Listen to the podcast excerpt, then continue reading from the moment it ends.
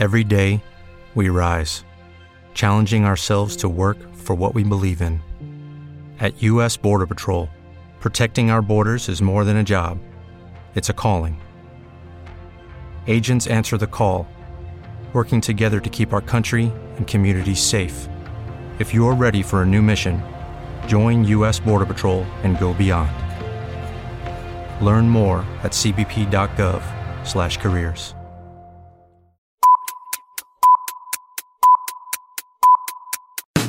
Bienvenidos al podcast En la órbita de la inversión, una dosis diaria de actualidad y movimiento de los mercados junto a nuestros especialistas de BCI, Corredor de Bolsa.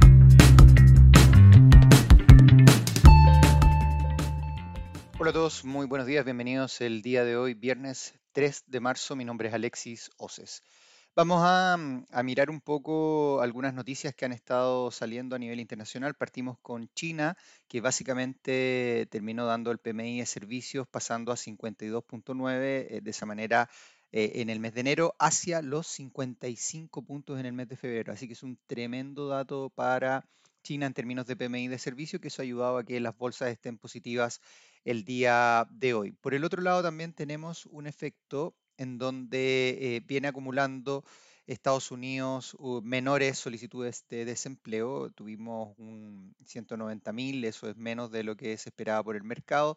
Y eh, lo que se empieza a interpretar acá es que efectivamente el mercado laboral viene bastante fuerte, por lo tanto, eso traería consigo que eh, los datos económicos de recesión o, algunos otros sean eh, menos el impacto. Por lo tanto, la Fed tendría mucho espacio para seguir subiendo alza y de esa manera los mercados tienden a recoger un, poco de incertidumbre en algunos días atrás. A pesar de eso, con los datos de China, el día de hoy tenemos la, la bolsa y los futuros positivos, tanto el Dow Jones como el Standard Poor's. Bien, por el otro lado también tenemos miembros del comité mm, de la Reserva Federal que siguen apostando a 25 puntos bases en la próxima reunión. Recordemos que la reunión va a ser el 22 de marzo por parte de la Reserva Federal. Bien, en relación a lo que tiene que ver con el IPSA, tenemos que termina cerrando positivo el día de ayer 0,6%, está en 5.407 puntos. Y hemos recalcado en los anteriores calls que una subida sobre los niveles de 5.300 puntos acercaba un primer techo en 5.500 y posteriormente 5.800. Creemos que el IPSA tiene espacio para seguir subiendo y de esa manera nuestra recomendación se ha volcado en acciones un poco más cíclicas. Eh, de eso tenemos algunas acciones que han venido subiendo eh, con bastante fuerza. Las que siguen cayendo fueron Sokimich y Sencosud, eh, que se mantienen a la baja nuevamente. Bien, por el lado de lo que tiene que ver con algunas noticias locales, eh, tuvimos el día de ayer la Junta de Accionistas de Itaú y de esa manera Itaú en la Junta de Accionistas eh, planea realizar una OPA por el porcentaje de acciones de todo de Itaú Corbanca, eh, que todo este porcentaje que no controla. Esa, esa OPA sería a dos pesos por acción, eso refleja un premio de alrededor de un 10%. Y además a esto recordemos que se había aprobado el reverse split, que eso todavía está en discusión o, tiene que revisarlo la CMF, pero ya tenemos esta OPA que se podría hacer durante eh, la primera parte del año. Bien, en relación a utilidades en COSUD, en el último trimestre del año 2022 alcanzó 274 millones de, de dólares. Esto mejora un 22% en relación a lo que tiene que ver con el cuarto trimestre del año anterior.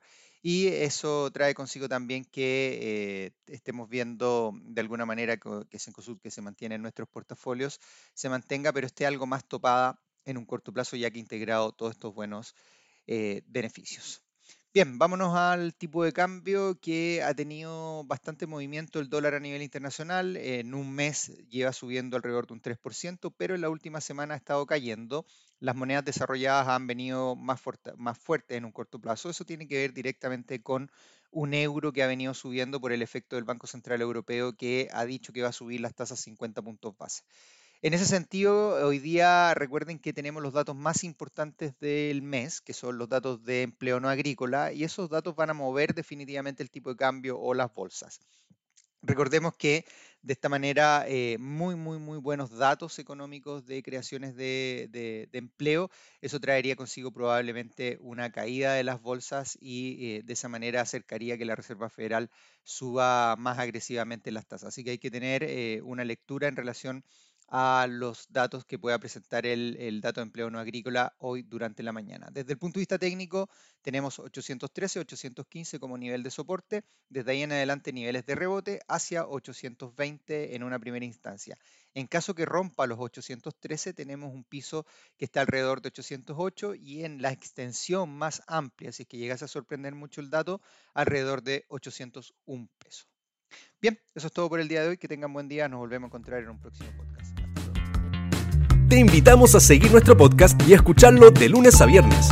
Más información en www.pci.cl/inversiones.